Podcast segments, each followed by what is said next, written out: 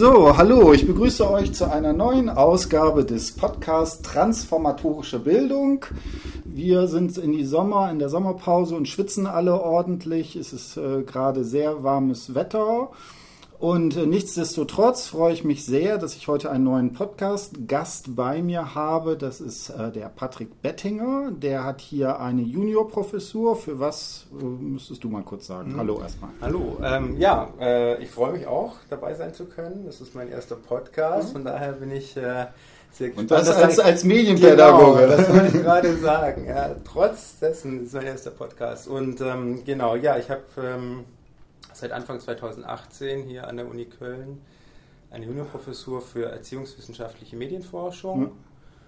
Ähm, ja, bin also noch relativ äh, frisch hier und äh, ja, über so ein paar Stationen jetzt also wieder am Rhein gelandet, könnte man sagen. Habe äh, an der Uni Mainz Erziehungswissenschaft studiert und wie die akademischen Wege dann manchmal so sind, kommt man ganz schön rum und äh, da ging es dann nach Augsburg und Mhm. Hamburg und jetzt ist es Köln geworden.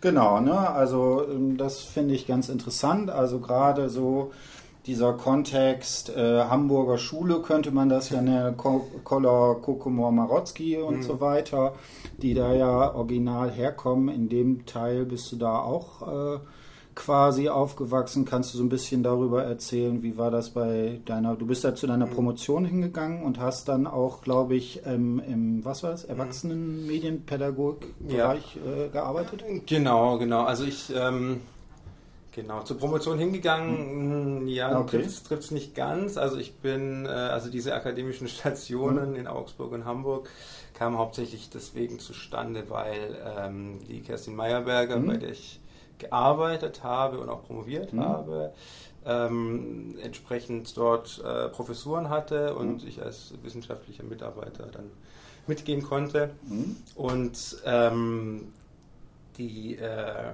die Sache mit Hamburg war insofern sehr Mhm. günstig, ähm, weil ich äh, nach Abschluss des Studiums äh, und mit sozusagen Beginn der Promotion dann äh, mich auch schon interessiert hatte für das Thema Mhm. oder für die Frage, diesen größeren Fragenbereich, wie kann man transformatorische Bildung Mhm. und Medien zusammendenken. Und ähm, dazu sagen, dass äh, das, was äh, Kerstin Meyerberger macht, ist stärker im Mediendidaktikbereich Mhm. angesiedelt. Von daher ist das auch so, eine, so, so ein Hintergrund von mir, wo ich dann äh, auch in den letzten Jahren stärker noch eingebunden war. Das wurde dann so mit der Zeit immer weniger.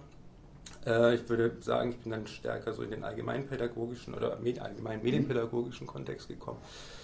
Ähm, genau, und dann ging es nach Hamburg und ähm, das war, äh, wie schon gesagt, sehr günstig, weil äh, natürlich da die transformatorische Bildungstheorie ja auch äh, ganz entscheidende Wurzeln Mhm. hat, könnte man Ja, sagen. man kann sicherlich sagen, da entstanden mit Kokomor Mhm. und dann Marotzki mit der ersten Assistentenstelle und dann Koller, auf die das war.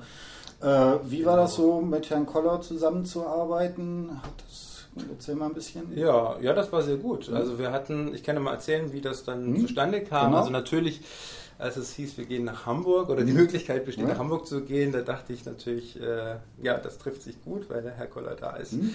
und ich ihn unbedingt ansprechen muss, ob Mhm. äh, er da Interesse Mhm. hat, ähm, diese Promotion auch mitzubetreuen, Mhm. zu begleiten.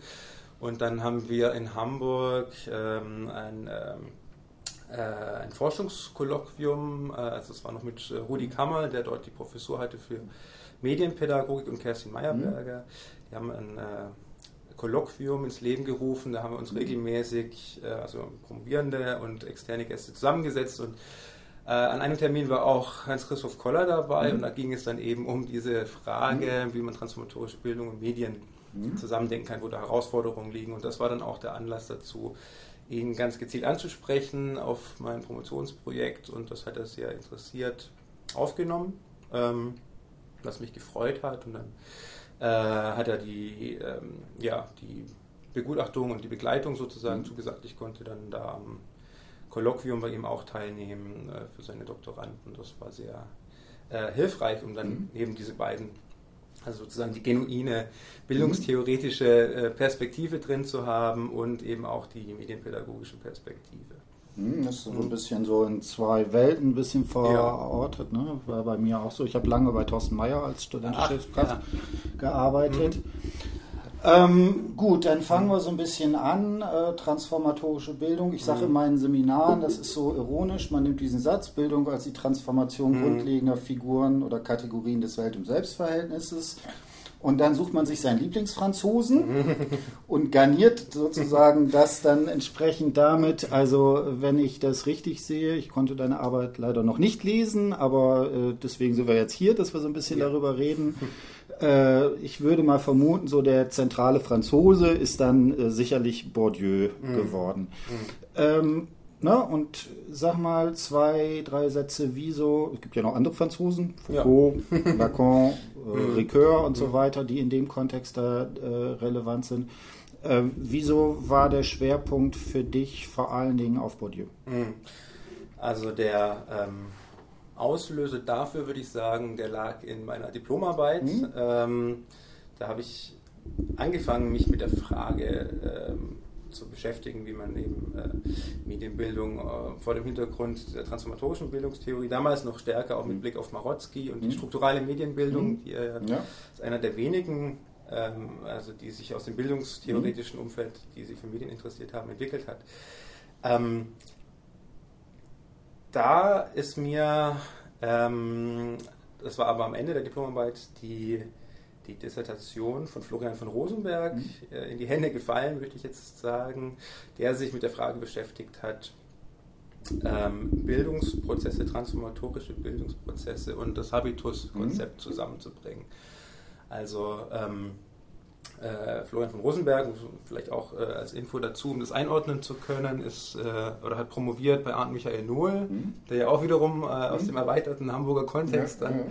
dann gekommen ist und ähm, hat äh, in der Dissertation eben dargelegt, wie man das Habituskonzept, das ja eben doch ähm, ja, viele, ich möchte sagen, eigentlich Jahrzehnte eher im Hinblick auf äh, Reproduktion und mhm. Beharrlichkeit gelesen wurde. Es gibt da auch einen sehr schönen Aufsatz von, äh, ich meine, es ist Lothar Wigger, der, mhm. der sich nennt, warum Pädagogen Bourdieu nicht mögen. Mhm.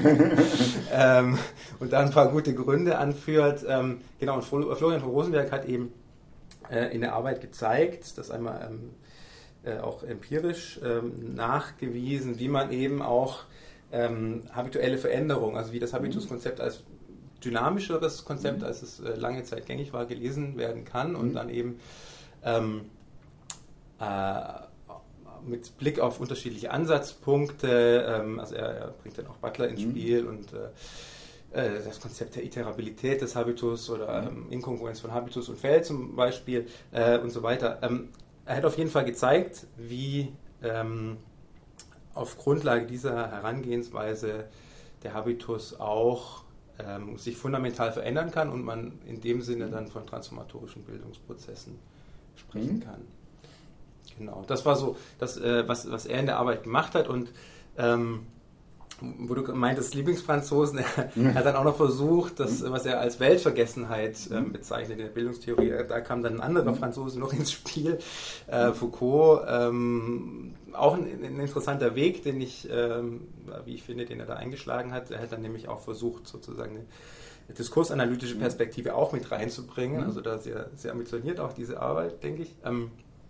Äh, diesen Weg habe ich jetzt in der Dissertation nicht eingeschlagen, aber eben die Idee aufgegriffen, mhm. Bildung und Habitustransformation zu denken und weil ich ja eben diesen Medienschwerpunkt mhm. äh, mitbringe, natürlich dann sozusagen Florian von Rosenbergs Arbeit weiterzudenken mhm. im Hinblick auf die Frage, mhm. okay, jetzt können wir möglicherweise Konstellationen finden, in denen sich äh, ja, habituelle Dimensionen verändern, mhm. transformieren.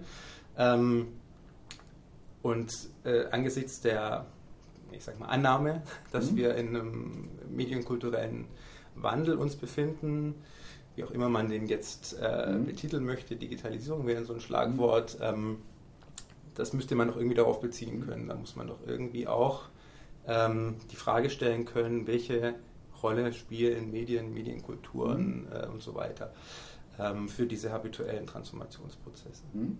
Also vielleicht ganz kurz, bevor wir jetzt den, den Sprung dazu machen, äh, haben wir eben kurz andiskutiert. Äh, also Bourdieu, ganz wichtig, ne, da gibt es halt diese Frage, inwiefern ist, ist das eher ein statisches Konzept, ne, mit Rosenberg gerade Iterabilität, das ist also sozusagen äh, bestimmte Formen in der Wiederholung immer schon eine mhm. Differenz mit eingeschrieben ist, dass dort es auch die Möglichkeit von solchen Verschiebungen gibt oder dass sich bestimmte Kontexte vielleicht in einer Nichtpassung befinden.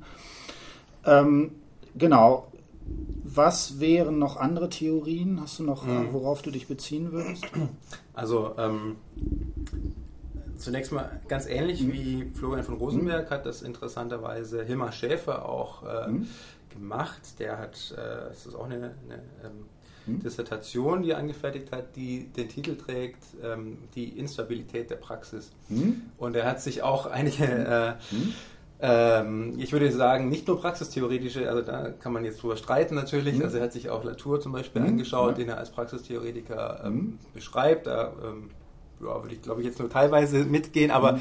entscheidend ist, er hat äh, auch Bourdieu im Hinblick darauf befragt, wie mhm. man eben Instabilität mhm. betrachten kann. Also das war noch so eine, so eine Richtung und dann war es eben auch noch, ähm, kam die Frage, gut, okay, man kann jetzt herangehen und gucken, was hat Bourdieu äh, hinsichtlich Medien gemacht. Da mhm. findet sich ja auch was. Ne? Also mhm. über das Fernsehen wäre er mhm. so ein Werk.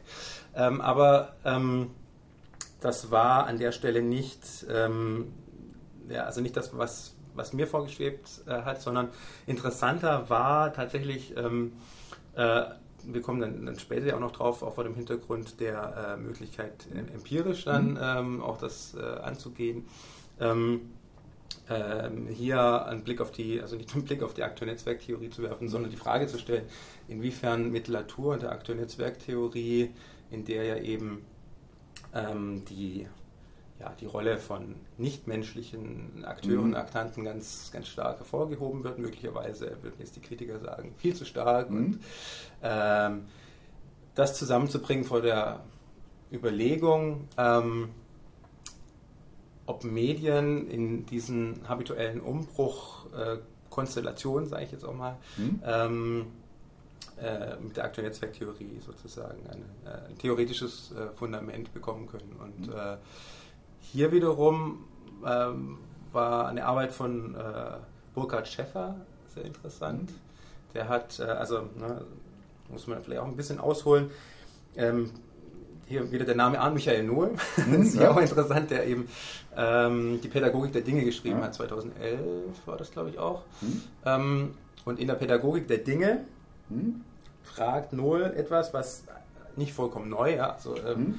ist, aber fragt mit Blick auf Latour, mhm. ähm, inwiefern in äh, Erziehungslernen, äh, mhm. Sozialisations- und Bildungsprozessen die Rolle äh, der Dinge möglicherweise äh, vernachlässigt wurde. Und jetzt kann man natürlich sagen, ja, ähm, stimmt gar nicht. Mhm. Die Bildungstheorie hat sich durchaus Gedanken gemacht, mhm. schon früher über diese, also Käthe Meyer-Drabe zum mhm. Beispiel, da gibt es einen Aufsatz von 99, die genau diese Frage stellt. Ähm, genau, aber Ann-Michael Nur macht das in diesem Buch etwas umfassender, würde ich sagen. Und ähm, versucht eben, also bei ihm jetzt allerdings ne, in pragmatistischer Herangehensweise, der kommt ja da stärker aus der Dewey-Ecke, ähm, versucht eben darzulegen, ähm, wie mit Latour äh, hier gearbeitet werden kann, wenn man sich solche Fragen stellt, was die Dinge eigentlich für, für pädagogische Prozesse, wie zum Beispiel Bildung, so äh, machen, wie man das konzipieren kann. Und Burkhard Schäffer, von dem ich gerade gesprochen habe, der eben in einer ganz ähnlichen Herangehensweise einen Beitrag verfasst hat, ähm, indem er sich dafür stark macht, dass man eine Schwäche von Latour, die er sieht im äh, sehr, ja, nett gesagt, rudimentären Handlungsverständnis der Actor Network mhm. Theory, ähm, äh, die er da ausmacht, wo er sagt, ähm, da können wir anknüpfen und eine praxistheoretische Fundierung schaffen. Also mhm. sozusagen die Actor Netzwerk Theorie ähm, mit dieser Praxeologie anfüttern. Darf ich mal kurz einmal rein? Mhm. ja, rein? na klar. Äh, die Latour, glaube ich, ist mhm. noch vielen irgendwie unbekannt. Ja. Und ich kann ja mal kurz sagen, also das Merkwürdige, wenn man jetzt anfängt, Latour zu lesen, ich habe da nur so ein bisschen reingeguckt mal, äh, ist ja, dass plötzlich, was du gesagt hast, die Dinge, plötzlich das Laboratorium, vielleicht auch Tiere, die im Laboratorium sind, plötzlich als Akteure mhm. in der Praxis plötzlich eine Rolle bekommen. Mhm. Und das wirkt plötzlich irgendwie ganz, ganz merkwürdig, wenn man das liest, weil irgendwie so die Dinge so ein Eigenleben mhm. bekommen mhm. oder sowas. Was würdest du sagen, was sind da die wichtigen Sachen, die man da aus der äh, Actor- Netzwerktheorie äh, rausziehen kann? Mhm. Also Natur provoziert natürlich. Ja, ja. ja. Ähm, und ich glaube, viele, viele der Kritik ist äh, an ihm ist berechtigt, weil diese mhm. überspitzte Darstellungsweise ähm,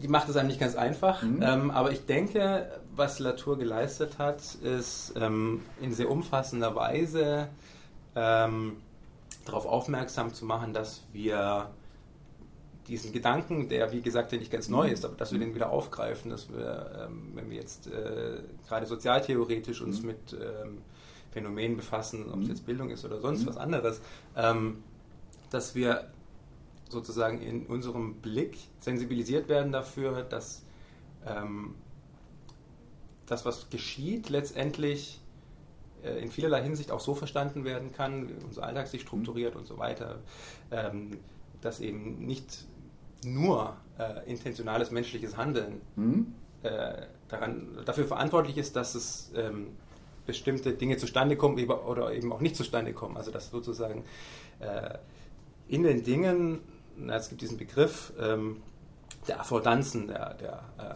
Handlungsaufforderungen sozusagen, mhm. dass in den Dingen Handlungspotenziale eingeschrieben sind, dass wir Handeln delegieren können in die mhm. Dinge und dass die Dinge eben nicht unbeschriebene Blätter sind, die irgendwie nur instrumentelle Funktion ausüben, sondern dass durchaus in dem Tun mit den Dingen, also sozusagen die menschliche und nichtmenschliche mhm. Seite im Zusammenwirken, dass aus dieser Verbindung von beidem etwas Neues emergiert, äh, eine mhm. neue Art von Handlungsqualität, die mhm. flüchtig ist, ähm, möglicherweise aber auch stabilisiert werden kann. Mhm.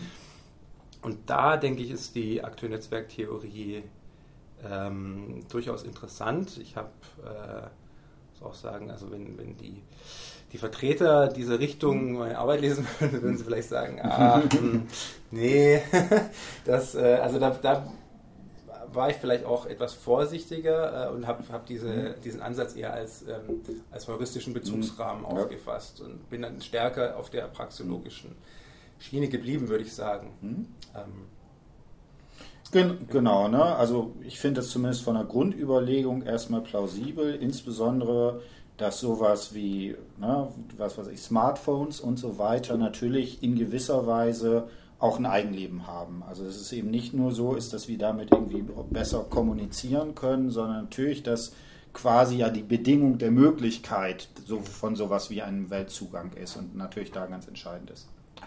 Gut, äh, jetzt äh, das Internet.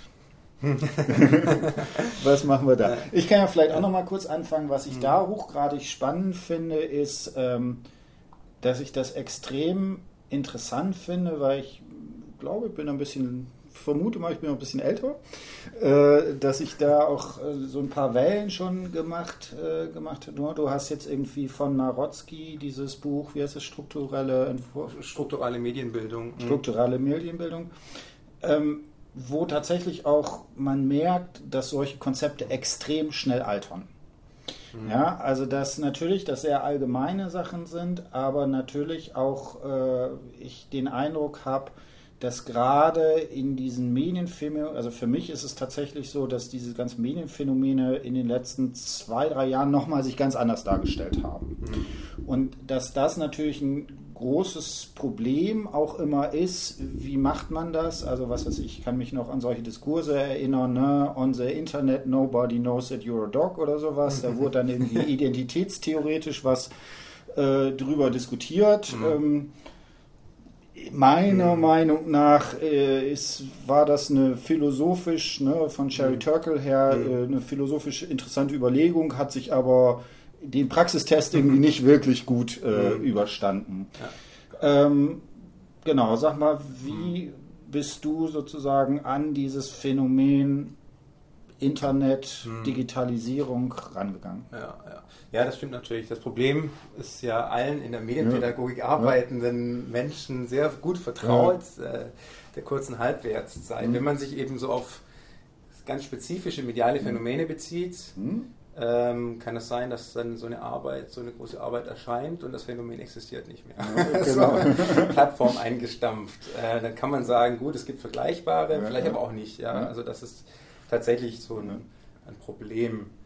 Ähm, ich glaube aber, äh, und da kann ich ähm, so zum Beispiel unter anderem auf das, was ähm, also ne, Winfried Merotzki hat ja die mhm. strukturale Medienbildung nicht allein mhm. entwickelt, sondern Benjamin Jörissen mhm. war ja maßgeblich daran auch beteiligt und ähm, da kann ich so ein bisschen auf ihn verweisen, der sich jetzt gerade in einem Aufsatz, ähm, der vor ähm, wenigen Jahren, ich glaube 2014 erschienen ist, auch nochmal dafür stark macht, ähm, nicht so sehr von den vergegenständlichten Medien zu sprechen, die ja eben auch diesem Wandel eben noch stärker unterworfen sind, sondern eher äh, so heranzugehen von ähm, dass äh, man äh, von Medialität spricht, mhm. als sozusagen Form- und Strukturaspekten von Medien. Mhm. Also das ähm, bringt dann auch eben stärker wieder äh, so die Perspektive ins Spiel, dass man sich mit Performativität mhm. befasst, dass man sich ähm, Medialität als etwas vorstellt, was ähm, äh, ich sage mal eine Spur abstrakter ist, als jetzt zu sagen, mhm.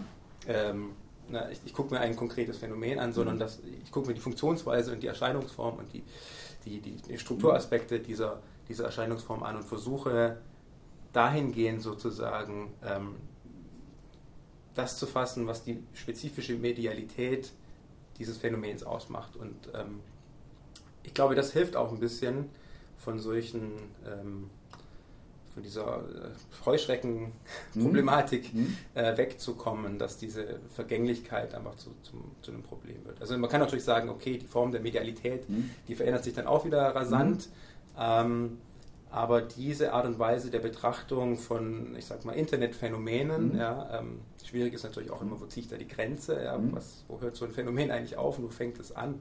Ähm, äh, dass, dass es hilfreich sein kann, sich so ähm, diesem Problem zu widmen. Also deswegen bin ich auch, ja, es ist immer so ein bisschen schwierig mit ähm, hm. dem Herauspicken von solchen einzelnen hm. Phänomenen. Kann man natürlich machen und auch das, also ich kann auch sagen, ich, ich gucke mir Twitter an, hm. ja klar, ist auch, ist auch hm. wichtig, aber ähm, ich glaube, sinnvoller ist es, das dann zu tun vor der Frage, wie konstituiert Twitter oder welche Form von Medialität wird durch Twitter eigentlich hergestellt und so weiter. Ähm, das dann eben darauf zu beziehen, auf solche Fragen, ob das jetzt äh, mhm. Identität ist oder äh, ob es Bildungsprozesse sind und wie auch immer, mhm. ja, wie man das dann eben noch ähm, anderweitig äh, sozial, theoretisch ähm, mhm. fundiert.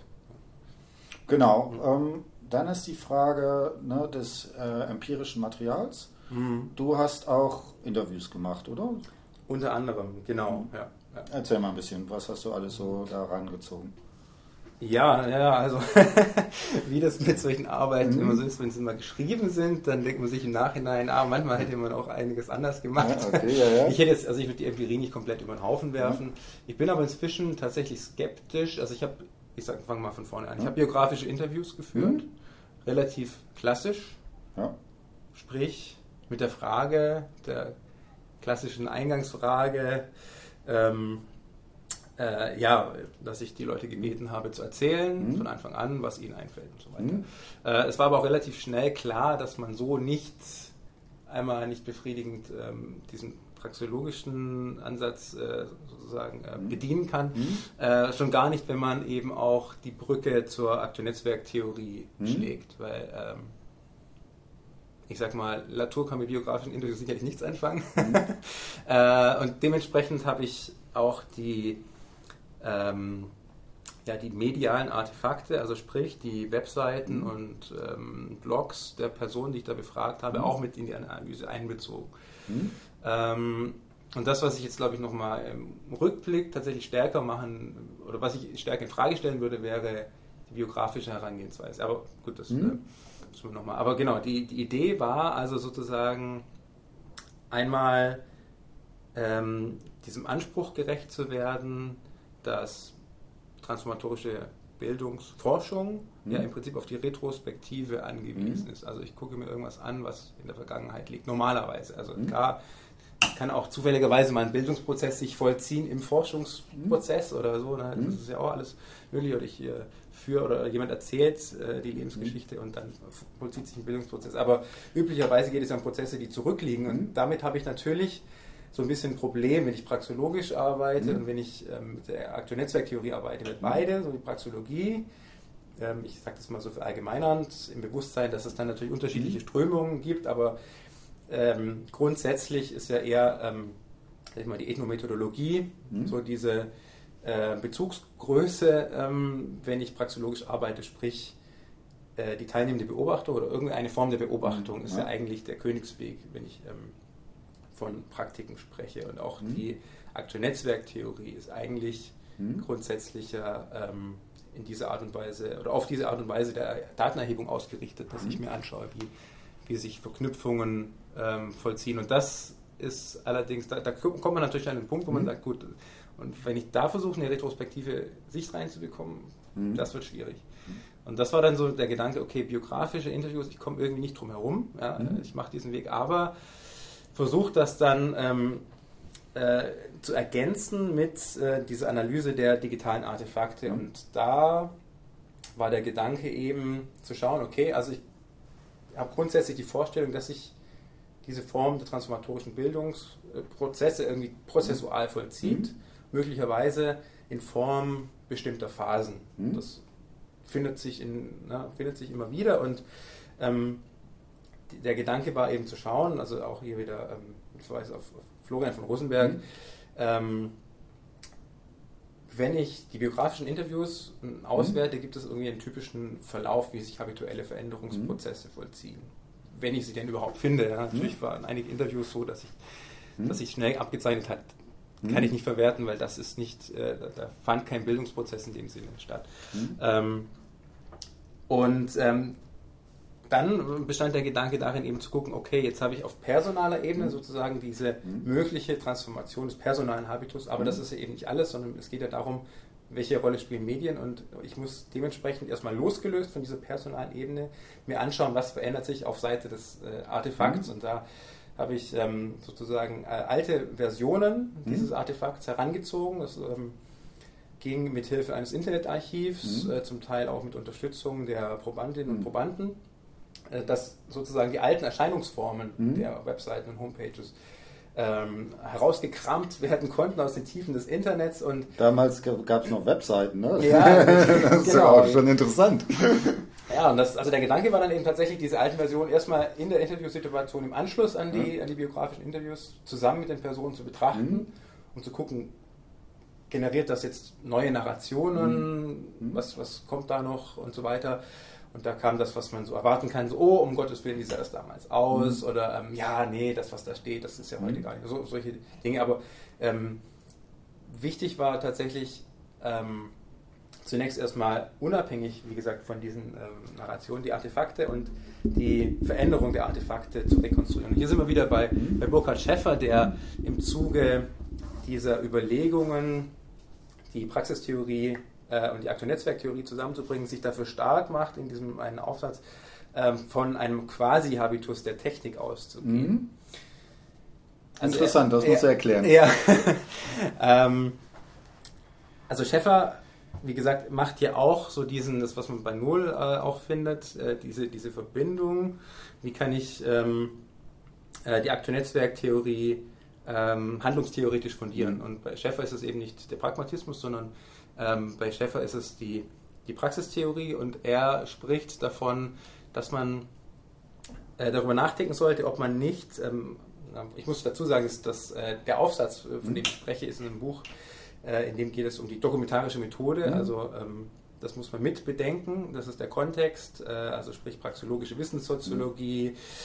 Ralf Bohn sagt, mhm. das ist ähm, leitgebend auch für mhm. die Überlegungen von, von Schäffer mhm. und letztendlich war das das auch dann äh, leitgebend für die Überlegungen ähm, meiner Analyse. Und Schäffer spricht eben davon, ähm, dass ähm, eine Möglichkeit, sich dieser ähm, möglicherweise genuinen Handlungsmacht der Dinge mhm. zu widmen, wenn man das praxeologisch tun möchte und Latour bedenken mhm. möchte, darin bestehen kann, erstmal so vorzugehen, sich, sich so vorzustellen, dass Dinge über so eine Art Habitus hm. äh, verfügen. Also so eine Art, ja, er spricht von Quasi-Habitus und ähm, dementsprechend habe ich diesen Gedanken aufgegriffen und versucht, äh, Artefaktrekonstruktion so ähm, umzusetzen, dass ich ähm, mir angeschaut habe, wie verändern sich die sich im Artefakt dokumentierenden, wenn man so will, mit unserer Quasi-Orientierungen, die sich da zeigen. Und ähm, dann stößt man auf eine ganze Reihe mhm. weiterer Probleme,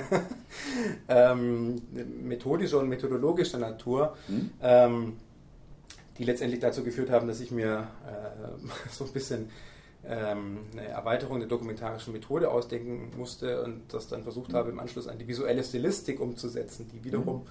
jetzt, wird's sehr, jetzt kommen sehr viele Ansätze rein, aber ja. ganz kurz dazu, also ähm, die visuelle Stilistik, auch ein praxeologisches mhm. Fundament, das ist von Stefan Meyer, ein mhm. Ansatz, ähm, das ist die, die Habil von, von ihm, mhm. 2014 erschienen, ähm, in der er ich kann kurz sagen, ich versuche es kurz mhm. zu fassen, ähm, in der er sich dafür stark macht, ähm, einen Ansatz zu entwerfen. Ein, äh, also er, er, arbeitet eine, äh, also ein methodologisches, methodisches mhm. Grundgerüst, um, äh, naja, man könnte eigentlich sagen, eine Artefaktanalyse im weitesten mhm. Sinne ja. zu entwerfen. Macht das ähm, sozialsemiotisch und macht das ähm, praxeologisch fundiert ähm, und geht damit über zum Beispiel die dokumentarische Bildanalyse hinaus, mhm. weil er eben, und das ist der entscheidende Punkt, die Multimodalität mhm. ähm, der äh, zu analysierenden Phänomene berücksichtigt. Und mhm. die bildanalytischen Verfahren, von denen es ja eine ganze mhm. Reihe gibt und die auch durchaus etabliert mhm. sind, ähm, die bildanalytischen Verfahren scheitern natürlich, also man kann, ich sage mal so, mit Bildanalyse, mit der dokumentarischen Bildanalyse mhm. bis zu einem gewissen Punkt Webseiten schon angucken hm? Man wird aber immer etwas nicht im Blick haben. Hm?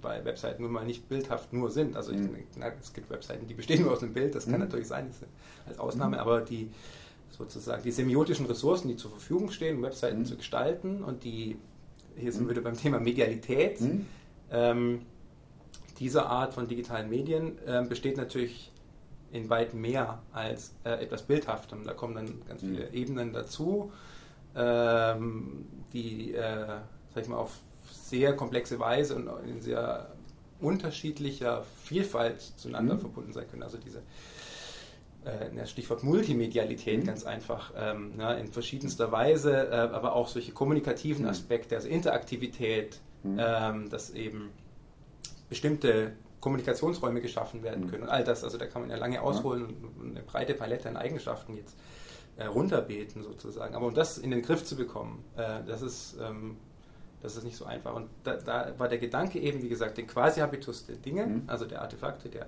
Webseiten und Blogs, ähm, durch eine Verbindung der dokumentarischen Methode und beziehungsweise dokumentarischen Bildanalyse, die ich grundsätzlich schon mhm. ähm, sag ich mal, verfolgenswert mhm. finde, mit der visuellen Stilistik also, mhm. ähm, zu ergänzen, um dann eben ähm, diesem ja, äh, medialen Charakter hm. dieser Artefakte gerecht zu werden. Und, äh, ja. Äh, genau. Ich, ich äh, springe mal da rein. Ja. Äh, ich glaube, wir haben jetzt eine ganze Reihe von so Theoriebereichen gemacht. Ähm, ich glaube, es wäre ganz gut, ne, wenn wir das vielleicht so an einem hm. Beispiel. Ich habe hm. irgendwie gerade eben geguckt, du hast ja so verschiedene, immer dann immer mit so Namen an den verschiedenen ähm, ist natürlich immer schwierig, wenn man jetzt so einen Teil aus einer langen Arbeit rausgreift, aber äh, die, im Zweifelsfall muss man dann sowieso die Arbeit lesen, also können wir hier nur so ein bisschen so anteasern. Mhm. Hättest du so ein Beispiel, wo du sagen würdest, da hat es besonders gut funktioniert, da mhm. ist vielleicht sowohl im Hinblick auf Transformation als auch die mhm. Medialität, der Habitus dieser Dinge mit drin, mhm. genau, oder vielleicht auch dieses visuelle, diese visuelle mhm. Aspekte. Ne? Ja, ja, also mhm. ähm, genau, in der Arbeit gelandet sind ja letztendlich ähm, vier Fälle, wenn man mhm. so will. Ja, die, äh, also da ich ja mit der dokumentarischen mhm. Methode gearbeitet mhm. habe, geht es ja um die mhm. fallübergreifende mhm. Perspektive, aber nichtsdestotrotz ist die Darstellung ja schon auch mhm. äh, erstmal stark auf Einzelfälle bezogen, um dann später eben nochmal diese übergreifende mhm. Perspektive stärker zu machen. Und ähm, muss dazu sagen, ich habe ja ähm, sozusagen zwei thematische Bereiche mhm. bei den Personen mhm. mit drin, ähm, gezielt ausgewählt, nämlich einmal den Bereich Veganismus und einmal den Bereich Sektenausstieg. Mhm. Und jetzt habe ich, äh, sage ich nicht zum ersten Mal, wie, wie manche sich vielleicht schon denken mögen, warum denn gerade das? Äh, das sind ja doch, würde ich auch als erstes hat, nehmen. Was, ja? ja, genau, liegt auf der Hand. Nee, ähm, äh, die Überlegung war durchaus, ähm, äh, ja, also es gab forschungspraktische Gründe. Mhm. Ja, es ist, ist ja kein Geheimnis, dass wenn man transformatorische Bildungsprozesse erforschen will und jetzt einfach drauf losgeht und zehn Leute auf der Straße mhm. finden würde, die bereit wären, was zu erzählen, würde man möglicherweise zehnmal keinen transformatorischen Bildungsprozess feststellen, je nachdem, wie ich ihn jetzt, woran ich ihn jetzt festmache mhm. und so weiter, das ist ja klar. Aber ähm, in, also zwei Gründe waren eigentlich ausschlaggebend. Also einmal natürlich die Annahme, bei diesen Leuten hat sich möglicherweise eine tiefgreifendere Umwälzung der Lebensorientierung ereignet. Mhm. So, da ist vielleicht ein Bildungsprozess vonstatten gegangen, der eine Art Transformation war. Ähm, und das andere war natürlich in Bezug auf die Medienthematik, mhm. diese Leute, also gerade ähm, die, die ich dann letztendlich auch angeschrieben und ausgewählt habe, mhm. sind äh, präsent im Internet mit, mhm. ähm, mit einer eigenen Seite und so weiter. Und das waren ja zwei Kriterien, die für mich entscheidend waren und mhm. So habe ich einige Leute dann selbst äh, angeschrieben und genau, und äh, also interessant, um jetzt ähm, nochmal darauf zurückzukommen, ähm, das so ein bisschen transparent zu machen an einem Fall. Mhm. also eine äh, ältere Dame, die aus, ähm, aus einer Sekte ausgestiegen ist, die ich interviewt habe.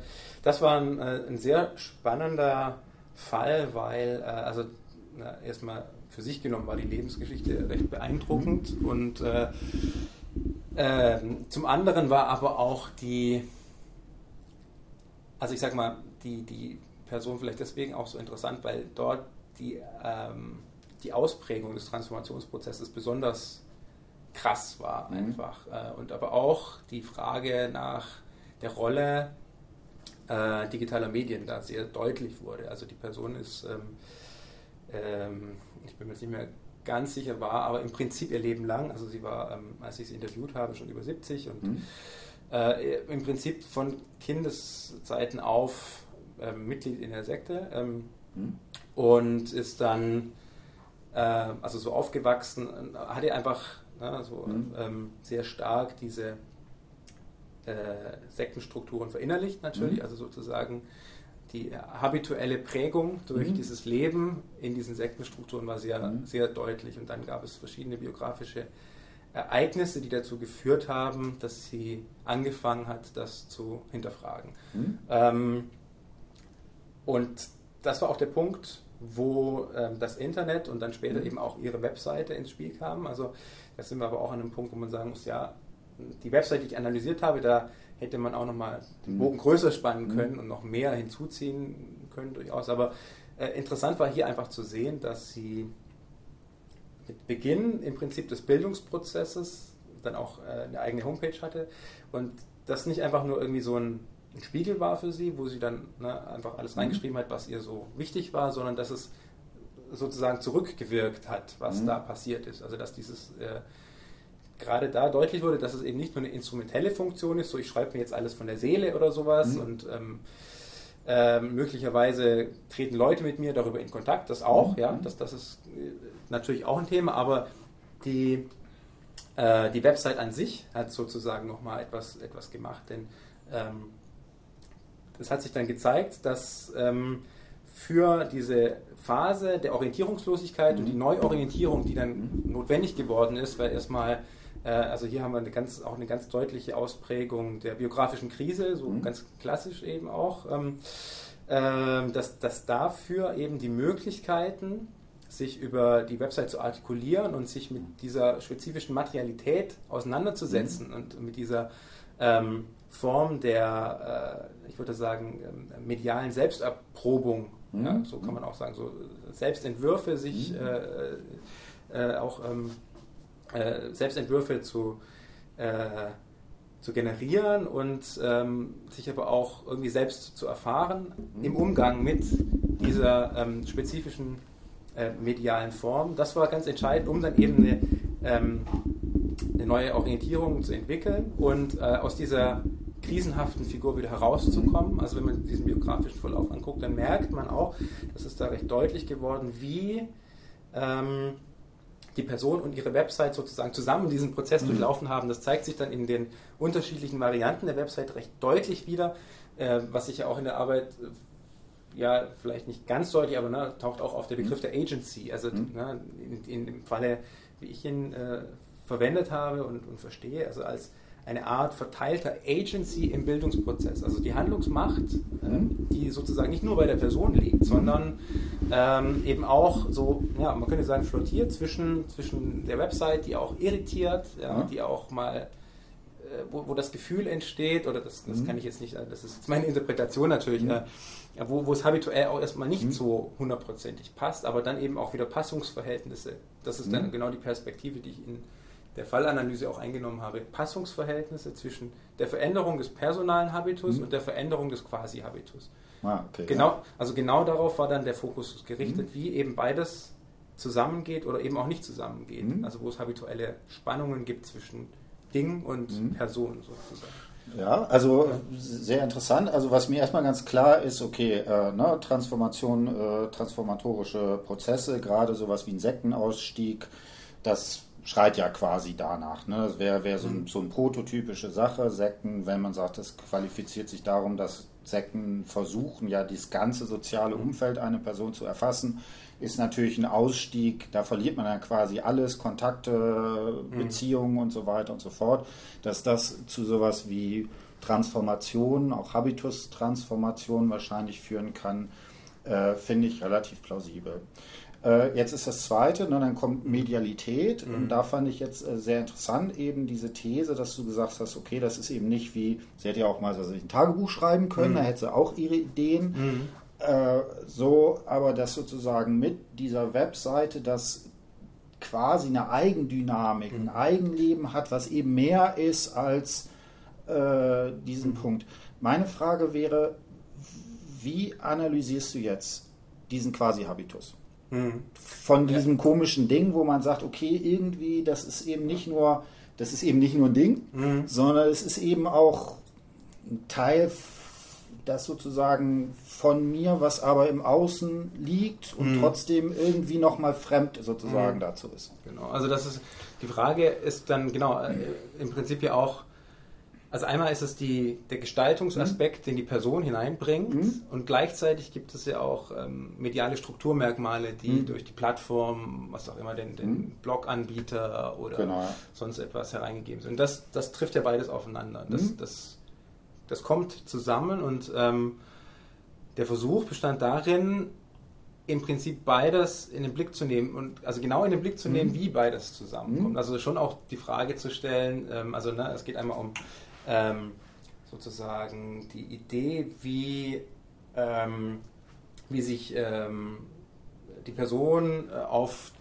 Konventionalität mhm. im Webdesign mhm. bezieht, zum Beispiel. Also werden Gestaltungskonventionen gebrochen, mhm. ähm, was, äh, was ist plattformseitig reingegeben, mhm. wird versucht, dieses, diese Plattformstruktur irgendwie zu, ähm, ja, zu überschreiten. Also mhm. werden sozusagen ähm, ähm, die, die gestalterischen oder die sich abzeichnenden gestalterischen äh, Praktiken oder die Ergebnisse davon, die mhm. Praktiken an sich habe ich ja nicht beobachtet, aber die Ergebnisse davon ähm, konfligieren die mit der Logik der, der Plattformstruktur mhm. und so weiter. Und, ähm, und das ist natürlich, das ist nicht immer ganz einfach, das, das äh, mhm. gerade retrospektiv so auseinander mhm. zu klamüsern.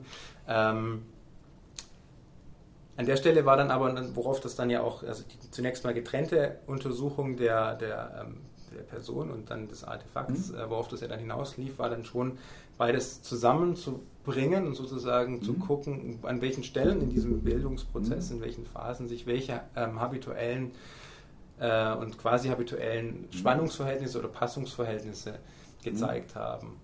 Und ähm, der Versuch bestand dann darin eben, mit dieser Verbindung der dokumentarischen Methode und der visuellen Stilistik äh, zu gucken. Und hier war die visuelle Stilistik hilfreich, die, die eben, ähm, also Stefan Meyer unterteilt ein Auswahlformung und Komposition als drei Analysedimensionen und hat dann eben ähm, auch ähm, solche Fragen drin, ja, ähm, welche, ja, welche semiotischen Ressourcen werden da mhm.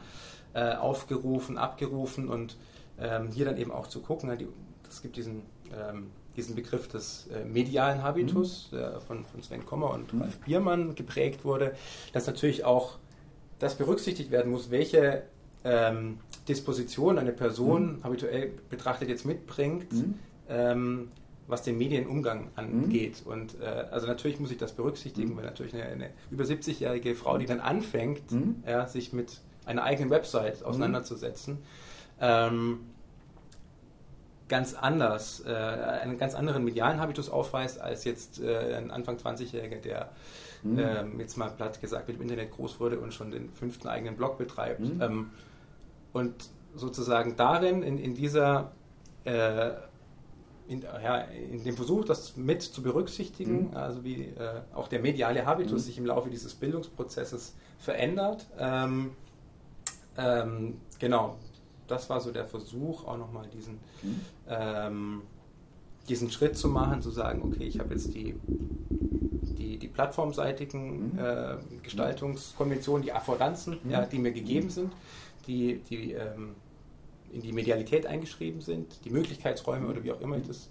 das nennen möchte und gleichzeitig eben auch die habituellen Dispositionen der Personen, die da irgendwie zusammengehen oder auch nicht. Und es gibt natürlich auch die Fälle, wo dann einfach Leute ihre Webseiten, äh, die es dann lassen, ja, das kann natürlich, man kann sagen, es hat einfach motivationale Gründe, mhm. Lebensumstände haben dazu geführt, die mhm. Leute haben keine Zeit mehr.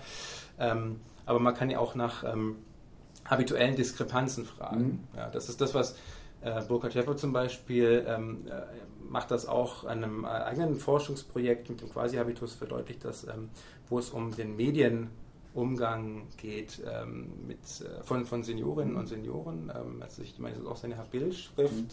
ähm, wo es um äh, intergenerationale Medienbildungsprozesse mhm. und Medienpraxiskulturen geht bei mhm. Burkhard Schäfer. Und ähm, das ist so für ihn auch der Anknüpfungspunkt, zu sagen, es kann auch in Anführungsstrichen schlechte Stimmung herrschen zwischen mhm. Menschen und Medien. Das äußert sich, also bei Schäfer wird das auch nochmal deutlich, das äußert sich in auch so rhetorischen Figuren, in, in mhm. sprachlichen Formen der Bezugnahme auf den Umgang mit Medien. Mhm. Ähm, also Senioren sprechen dann irgendwie auf eine bestimmte Art und Weise, also der mediale Habitus mhm. drückt sich dann eben auch darin aus, mhm. wie über Medienpraxis gesprochen wird. Mhm. Also äh, ob das jetzt routinierter Umgang ist oder ob mhm. ähm, sozusagen da noch ähm, ja, äh, Begriffe auftauchen, die davon mhm. zeugen, dass ähm, die, äh, ja, diese Art der Medialitätserfahrung mhm. eher noch ähm, fremd ist und neu. Genau, ähm, ich würde noch mal eine Sache, vielleicht auch um das ein bisschen so abzurunden, ähm, fände ich sehr interessant. Geht vielleicht auch ein bisschen über das hinaus. Du hast äh, immer erst gesagt, so äh, Webseite und Blog und dann Plattform. Mhm. Und natürlich gibt es jetzt auch Blog-Plattformen, aber ich würde sagen, ne, gerade so Plattformen, ne, Facebook als so das prominenteste Beispiel, das ist ist doch noch mal was anderes. Also weil dieser quasi mhm. Habitus des Medium noch mal mir doch schon anders erscheint. Mhm. Und zwar könnte man ja sagen, dass diese, dass so dieses typische Blog, was mhm. ja eine Individualität spiegelt. Ne? Mhm. Man hat als eine Person ein Blog, was sozusagen das äh, repräsentiert und so weiter. Ähm, das finde ich ja interessant. In in sowas wie zum Beispiel Facebook und Twitter vielleicht nicht ganz so stark, ähm, ist diese, diese Zuordnung. Man hat ja nicht mhm. den einen Ordner. Facebook kann man ja auch zum Beispiel wenig gestalten, mhm. man kann da noch ein Bildchen mit hochholen ja. oder so weiter und so fort. Ähm, würdest du sagen, und wenn ja, woran würde, wie würde man sich das angucken, dass da so etwas wie quasi Habitualität vielleicht anders ist? Mhm. Ja, ich, äh, das trifft ein bisschen so den Punkt, den ich vorhin meinte, mit ich würde es, glaube ich, wenn ich es nochmal mhm. empirisch machen würde, auch nochmal anders angehen. Was meines Erachtens jetzt rückblickend in der Arbeit doch noch relativ stark der Fall ist, ist, dass ich nach wie vor, würde ich sagen, mit äh, tendenziell schon eher klassischen Ideen von Subjektivität auch operiere. So. Mhm. Und jetzt ist... Ähm, hat sich Descartes wieder eingeschlichen. Ja. Auch wenn wir ja, alle Poststrukturalismus gelesen haben, um da rauszukommen. Irgendwie steckt er da dann doch auch noch mit drin, ja. ja. Ähm, auch ja, ne? und das ist aber der Punkt, wo ich auch sagen würde, ja. dass es äh, ja, auch gerade wieder mit Blick auf, auf jetzt neuere Arbeiten, auch von Benjamin Jöristen, mhm. 2015 mhm. gibt es auch mhm. äh, Design und Subjektivation, nennt sich das, eine Arbeit, die sehr interessant ist, oder Christoph König, mhm. der, äh, ich glaube, 2011 auch promoviert hat, Bildung im Netz. Mhm. Total spannende Arbeit. Ähm, er spricht von Community als Subjekt. Mhm. Wenn man jetzt die aktuelle Netzwerktheorie auch so aufgreift und weiterdenkt, dann mhm. würde ich auch sagen, ja, ähm, das, was ich hier in der Arbeit gemacht habe, ist dann doch eher einen kleinen Ausschnitt. Mhm. Also es gibt ja diesen Begriff des Hybridakteurs mhm. auch, ne, also das, genau das, was zustande kommt, wenn Menschen mit Dingen zusammen ähm, Handlungspotenziale mhm. äh, erfahren und eine Verknüpfung eingehen sozusagen. Ähm, dass der Hybridakteur natürlich aus mehr besteht als mhm. der Person und dieser einen, diesem mhm. einen Block oder äh, mhm. dieser einen äh, Seite, sondern im Prinzip, ja, ähm, es gibt ja, äh, fällt mir jetzt gerade dazu ein, in, in der Kommunikationswissenschaft diesen mhm. Begriff des Medienrepertoires, mhm. der ähm, das beschreibt, was Menschen so an mhm.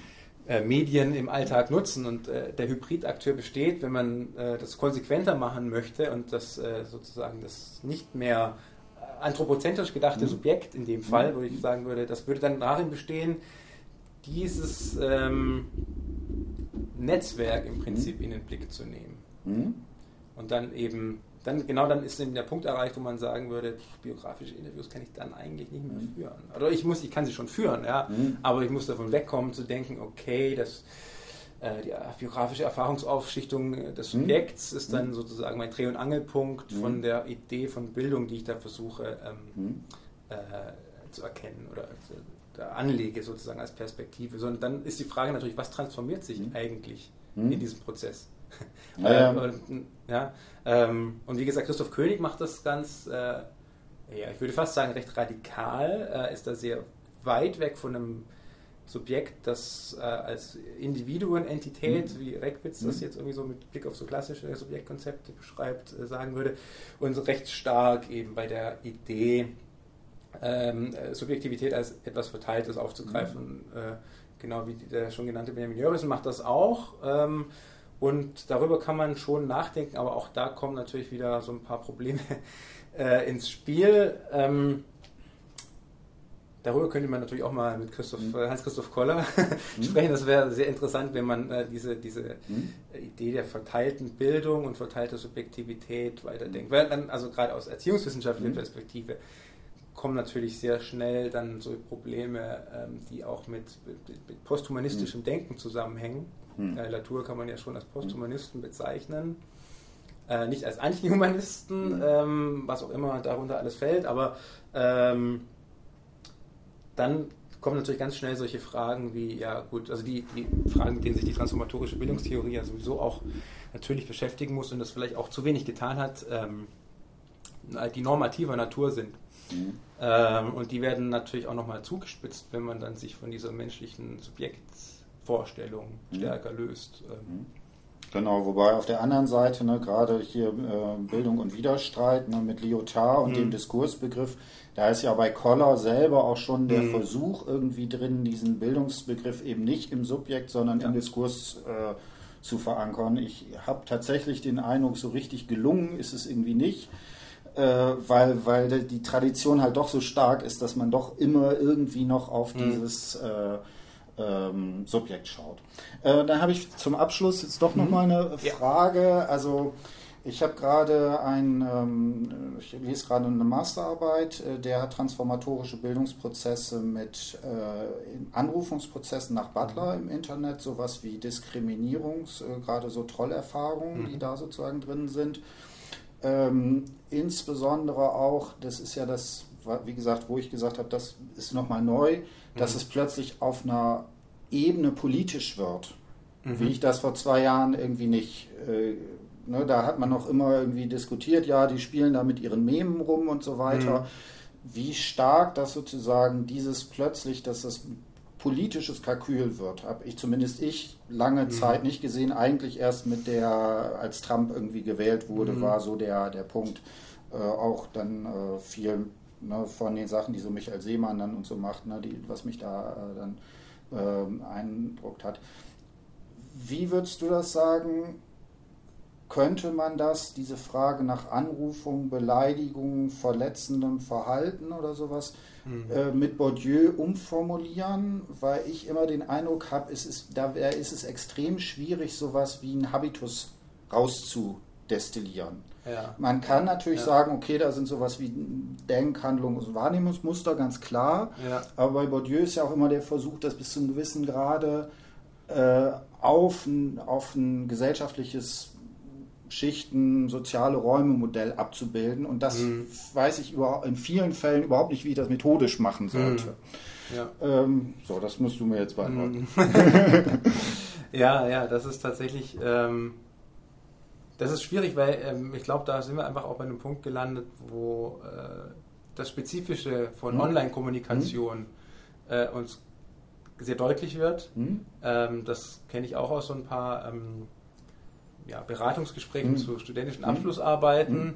wo immer wieder die Frage auftaucht ähm, nach bestimmten Äußerungen, nach bestimmten Aussagen im Internet und mhm. der Idee, dann Rückschlüsse auf, ich sage jetzt mal, habituelle Verfasstheit der Person, die sich da äußert, mhm. zu treffen. Und das ist letztendlich aus verschiedenen Gründen ja im Prinzip nicht möglich, würde ich sagen. Also erstmal, ähm, ich kann natürlich so tun, als ob ich äh, davon ausgehe, da sitzt mhm. wirklich eine Person, die äh, da in eine bestimmte Art und Weise sich, sich artikuliert, aber ähm, ich habe, ähm, ich würde sagen, ich habe da so meine Probleme, das äh, in diese Richtung zu denken, weil einfach zu unsicher ist, ähm, in welchem Kontext dieser Äußerungsakt da jetzt äh, entstanden ist mhm. und, und äh, na, also das geht ja bis hin zu der Frage, inwiefern da wirklich ein Mensch sitzt oder mhm. ne, also äh, programmierte Bots können auch schon relativ, äh, also ich sag mal, simple Äußerungen, die aber mhm. trotzdem nicht eindeutig als ähm, maschinell generierte mhm. Äußerungen zu erkennen sind, ähm, erzeugen. Und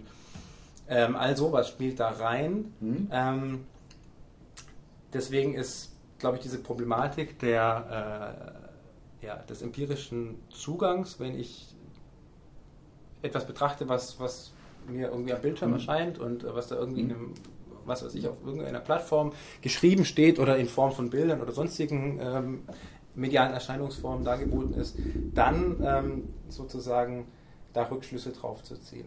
Also ne, ähm, das, man kennt das Problem ja so ein bisschen schon aus dem, was Bonsack äh, in der dokumentarischen Bildinterpretation mhm. äh, äh, deutlich macht, wo es dann auch darum geht, inwiefern einmal sich der sich dokumentierende Habitus im Verhältnis steht mhm. zu dem Dokument, äh, zu, dem, zu der Habitus der Bildproduzenten. Mhm. Ähm, wo ich auch sagen würde, der Habitus der Bildproduzenten, also darauf jetzt. Rückschlüsse über die gemachten Bilder schließen zu können, das mhm. ist ja auch, äh, das ist ein heikler Punkt. Mhm. Ähm, und äh, na, ich, ich, ich, muss, muss sagen, da bin ich skeptisch, ob das so einfach möglich ist und bin, äh, bin immer noch an dem Punkt, wo ich auch denke, ähm, wenn ich jetzt nicht gerade versuche, Bildungsprozesse zu rekonstruieren, mhm. dann würde ich natürlich schon immer versuchen, den ähm, na, eher den ethnografischen Blick auf mhm. Phänomene zu widmen. Das geht natürlich auch. Ich kann jetzt irgendwie schlecht zu Leuten hingehen und sagen, ah ja, okay, du tippst jetzt gerade hier Hate Speech ein, mhm. aha, äh, und da ist man eben nicht dabei. Aber ich glaube, da stößt man einfach an Grenzen und muss sich überlegen, wie man da ähm, möglicherweise dann eben nicht mehr mit, äh, mhm. mit, mit, mit äh, Bourdieu oder ähm, anderen sozialtheoretischen Arbeiten äh, vorgehen kann, wo man tatsächlich mhm. an die Grenze, also wo es nicht mehr weiterhilft, mhm. wo es spekulativ wird dann. Mhm. Ja. Ist jetzt nicht ganz. Äh, Schade, ich dachte jetzt, jetzt hätte ich äh, die, die, Lösung, aber nein. Aber ähm, ich glaube, damit, ähm, ja, also, und, und wo es, also, was, was natürlich ähm, interessant ist, wo man dann auch weiter gucken könnte. Also Latour hat sich ja auch stark mit dem Parlament der Dinge und so ähm, genau dieser Frage nach dem Politischen äh, gewidmet und ähm, ist aber dann natürlich ganz, ganz weit weg von diesen, äh, diesen Fragen des, äh, des Habitus und ähm, äh, dementsprechenden äh, methodologischen und methodischen Ansätzen. Also äh, ja, nee, so von, von klassischen tradierteren ähm, Vorgehensweisen muss man da, glaube ich, abrücken oder ähm, tatsächlich Neues wagen. Das ist, glaube ich, aber auch echt eine große Herausforderung. Also ich habe es zumindest als eine empfunden und äh, wenn man sich so die Landschaft anguckt, ähm, der, der qualitativen Bildungsforschung oder Medien, der qualitativen Sozialforschung, mhm. vielleicht kann man es tatsächlich so breit machen. Im deutschsprachigen Bereich würde ich sagen, da ist wirklich viel, was noch gemacht und gedacht werden muss, um genau solche Fragen äh, in den Griff zu bekommen äh, und vielleicht auch dann sich einzugestehen, wo man eben tatsächlich äh, keine Antwort darauf geben kann, aber was vielleicht sozusagen neue Perspektiven sind und neue Antworten, die man generieren kann. Mhm. Oder wo es dann tatsächlich auch stark im technischen Bereich, wo man dann halt verstehen müsste, was sind eigentlich zum ja. Beispiel sowas wie die Algorithmen, die bei Facebook da drunter liegen, die genau, so eine absolut. gewisse Logik da drin haben oder sowas ja, in die Richtung. Genau. Wo man ja einfach äh, ne, keine Chance hat, irgendwie da äh, reinzugucken, was da dann tatsächlich passiert. Genau, das wäre auch wieder, letztendlich wäre das eine, eine Konsequenz aus der naturischen Perspektive, Technik als oder Plattform oder Netzwerk, wie auch immer, als mhm. Akteure zu begreifen. Würde natürlich auch heißen, ähm, also ja, eben, wenn es um die Frage geht der Medialität dieser, dieser mhm. Phänomene, würde es heißen, Hardware und Software in den mhm. Blick zu nehmen und dann eben auch mhm. bis hin zu Codestrukturen und Algorithmen, die dann ja auch diese, diesen Ausschnitt der Wirklichkeit ordnen, mitordnen und generieren, äh, den mit zu analysieren und das ist bei Facebook genau das Problem, bei Google oder sonstigen.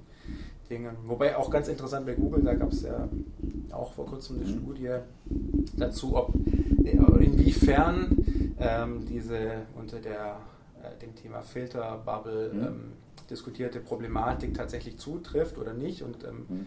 da gab es von äh, Algorithm Watch ja so ein, äh, eine mhm. Studie, wo man Daten spenden konnte. Mhm.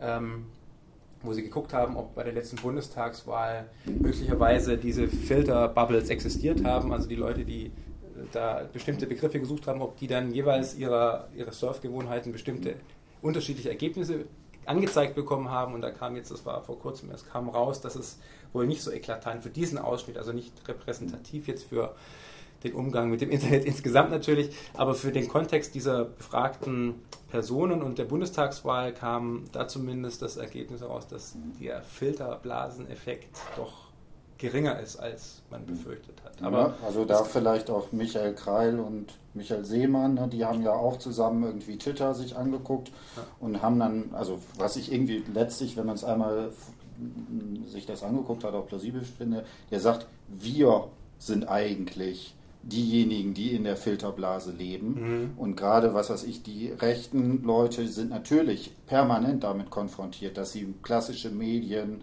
äh, Leute mit anderen Meinungen sozusagen in ihrem Kontext ja. haben. Also ich glaube auch diese Filterblasen-Theorie ist tatsächlich eine Blase. Es ist so ein bisschen mhm. wie dieser Identitätsdiskurs im Internet gibt sowas, verflüssigen sich alle Identitäten. Das glaube ich, mhm. sind, sind immer so schöne große Erzählungen, die mhm. irgendwie, wo man dann denkt, da könnte man damit äh, arbeiten, aber genau. In diesem Sinne, ich fand es sehr spannend. Ja. Ich denke, wir können gerne bei Gelegenheit noch einen Anschluss-Podcast machen. Dann kannst ja, du gerne. vielleicht noch was über Makerspaces irgendwie uns erzählen ja, oder so. Mach ich. Und genau, wenn du neue Ideen, Publikationen hast, sag einfach Bescheid. Ich glaube, die Studierenden werden es interessant finden. Sehr schön. Ja, vielen Dank auch von mir.